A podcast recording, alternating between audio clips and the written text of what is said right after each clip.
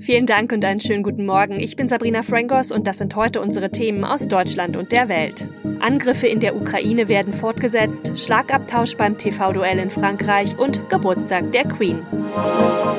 Russland setzt seine Angriffe in der Ukraine ja mit unverminderter Härte fort. Im belagerten Mariupol im Südosten des Landes wurde ein Fluchtkorridor ausgehandelt.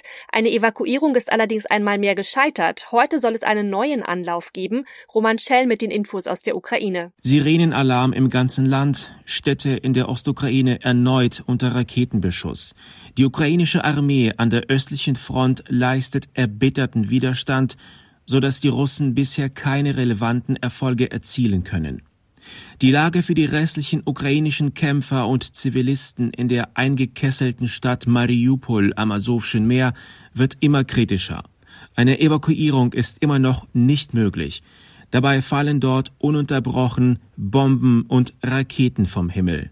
Währenddessen verstärkt UN-Generalsekretär Antonio Guterres seine diplomatischen Versuche, um eine Waffenruhe im Ukraine-Krieg zu erreichen. Er schickte Briefe an die UN-Vertretungen Russlands und der Ukraine und bat Putin und Zelensky darum, ihn in Moskau bzw. in Kiew zu empfangen. Tina Eck mit den Infos aus den USA. Den Vereinten Nationen hatte Zelensky bei einer Ansprache kolossales Versagen vorgeworfen. Der UN-Generalsekretär will jetzt einschreiten. Es müssten dringend Schritte zur Herstellung von Frieden in der Ukraine ergriffen werden, hieß es aus Guterres Büro. Die UN wollen den Vorstoß des Generalsekretärs zunächst nicht als offiziellen Vermittlungsversuch darstellen. Vier Tage vor der Präsidentschaftswahl in Frankreich haben sich Staatschef Emmanuel Macron und seine Herausforderin Marine Le Pen in einem TV-Interview einen harten Schlagabtausch geliefert. Beide Kandidaten waren dabei zwar um eine sachliche Debatte bemüht, im Verlauf des über zweieinhalbstündigen Duells nahmen die gegenseitigen Angriffe dann aber zu. Dorothea Finkbeiner ist in Paris und weiß mehr. Macron und Le Pen saßen sich beide in dunklen Jacketts gegenüber. Ansonsten haben sie, das zeigte die zweieinhalbstündige Debatte noch einmal überdeutlich, nichts gemeinsam. Sie stritten heftig über Kaufkraft, Umweltschutz, Immigration und die Zukunft Europas, wobei Macron die deutsch-französische Zusammenarbeit beschwor und Le Pen ankündigte, sie wolle die EU grundlegend ändern. Am Ende fanden laut einer ersten Blitzumfrage knapp 60 Prozent der Menschen vom Fernseher oder Radio den Präsidenten überzeugender.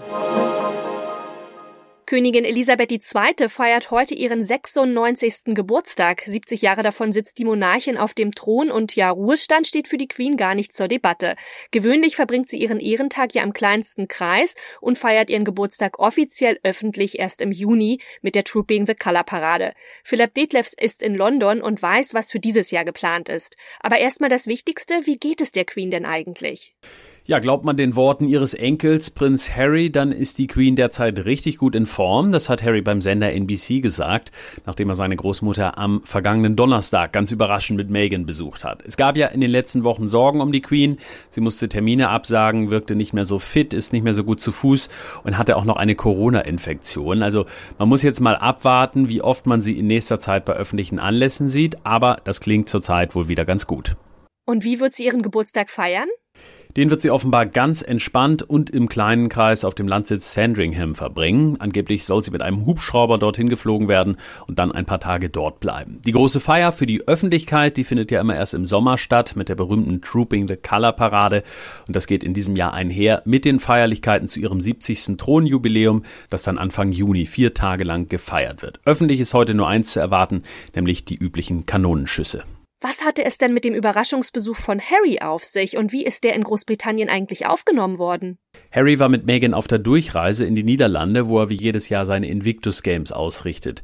Dass er seine Großmutter besucht hat, kam hier generell sehr gut an, aber eine Aussage in einem NBC-Interview hat so ein bisschen irritiert. Harry hat nämlich gesagt, er wollte sicher gehen, dass die Queen beschützt und von den richtigen Leuten umgeben ist. Das haben die Royal-Experten hier ganz klar als neuen Affront gewertet gegen seinen Vater Prinz Charles und seinen Bruder William. In unserem Tipp des Tages dreht sich alles ums Auto. Um Ostern herum ist ja meist Zeit für den Reifenwechsel und die Sommerreifen, die haben laut Experten auch einige Vorteile. Bei den aktuell hohen Spritpreisen sorgen sie nämlich unter anderem für einen niedrigeren Kraftstoffverbrauch. Katja Legner vom ADAC weiß, worauf man achten muss. Wann ist denn für den Reifenwechsel der richtige Zeitpunkt? Da gibt es keinen festen Termin, kein festes Datum. Als Faustregel nimmt man gerne von O bis O, von Oktober bis Ostern.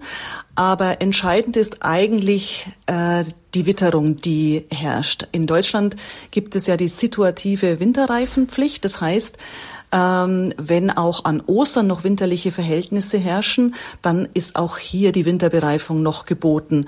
Wenn man sich so die derzeitige Wetterlage anschaut, wäre dann jetzt nicht der richtige Zeitpunkt? Wenn man sich den Wetterbericht anschaut und der eine stabile Lage verspricht, dann kann man jetzt es durchaus schon wagen, die Reifen zu wechseln, beziehungsweise zumindest einen Termin in der Werkstatt auszumachen.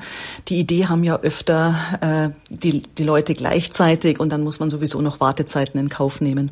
Auf was sollte man denn beim Reifenwechsel achten? Man sollte diverse Dinge überprüfen. Zum einen das Alter der Reifen. Selbst wenn die länger gelagert sind, weil man sie, weil man eine, weil man ein zusätzliches Set hatte ähm, und nicht gefahren ist, ähm, darf man das Alter eines Reifens nicht unterschätzen. Auch ein ruhender Reifen altert, die Gummimischung altert. Ein Winterreifen sollte nicht älter als sechs Jahre äh, alt sein und ein Sommerreifen nicht älter als acht bis zehn Jahre. Und was gibt es noch zu beachten? Daneben gilt es, die Profiltiefe zu checken. Also ein äh, Sommerreifen sollte eine Mindestprofiltiefe von drei Millimetern zeigen. Das empfehlen wir dringend. Kleiner Tipp am Rande, mit einer 1-Euro-Münze kann man die Profiltiefe sehr leicht überprüfen. Wenn der Goldrand noch zu sehen ist, dann ist die Profiltiefe zu gering. Dann muss der Sommerreifen gewechselt werden, ein neuer angeschafft werden. Weiter gilt es, den Reifendruck im Auge zu behalten. Nach jedem Reifenwechsel muss man den Reifendruck überprüfen. Warum sollte man eigentlich nicht mit Winterreifen im Sommer fahren? Also Sommerreifen haben eine andere Gummimischung und eine andere Profilgestaltung als Winterreifen. Es ist also keine gute Idee, Winterreifen im Sommer ähm, weiterzufahren. Denn äh, diese beiden Parameter, die ich genannt habe, die haben längere Bremswege zur Folge. Also sind ein Sicherheitsdefizit, wenn man Winterreifen im Sommer fährt. Und das noch. Nach dem Corona-bedingten Ausfall stehen in Rio heute wieder die weltberühmten Umzüge im Sambodrom an. Bewohner der Stadt und Mitglieder von Samba-Schulen sind heilfroh. Die Karnevalsmetropole hat unter dem Fehlen der größten Party der Welt nämlich sehr gelitten. Martina Farmbauer ist in Rio. Der Karneval ist in Brasilien, also vor allem in Rio, im Grunde ja ein heiliges Ritual. Wie haben die Menschen die Zeit ohne den Karneval ja wegen Corona überhaupt ausgehalten? Ja, Rio hat unter dem Fehlen des Karnevals sehr gelitten. Die Leute haben das wirklich nur schwer ausgehalten. Der Samba ist ja die Seele der Stadt und der Karneval ist wie ein Dampfkochtopf, bei dem dann einmal im Jahr der ganze Druck entweicht. Und ganz ohne haben die Leute das auch nicht äh, geschafft. Ähm, es hat also zu dem eigentlich verschobenen Umzügen und dem verbotenen Straßenkarneval im Februar schon Feiern gegeben. Die Vorfreude muss ja riesig sein. Was bekommt man denn so mit bei den Menschen in Rio? Genau, also dieser Mini-Karneval im Februar, der hat natürlich die Sehnsucht schon so ein bisschen stillen können, aber ähm, alle sind jetzt irgendwie heilfroh, dass es entweder Umzüge gibt. Ich war auch in den Straßen unterwegs und ähm, da hört man teilweise auch schon die Samba-Musik.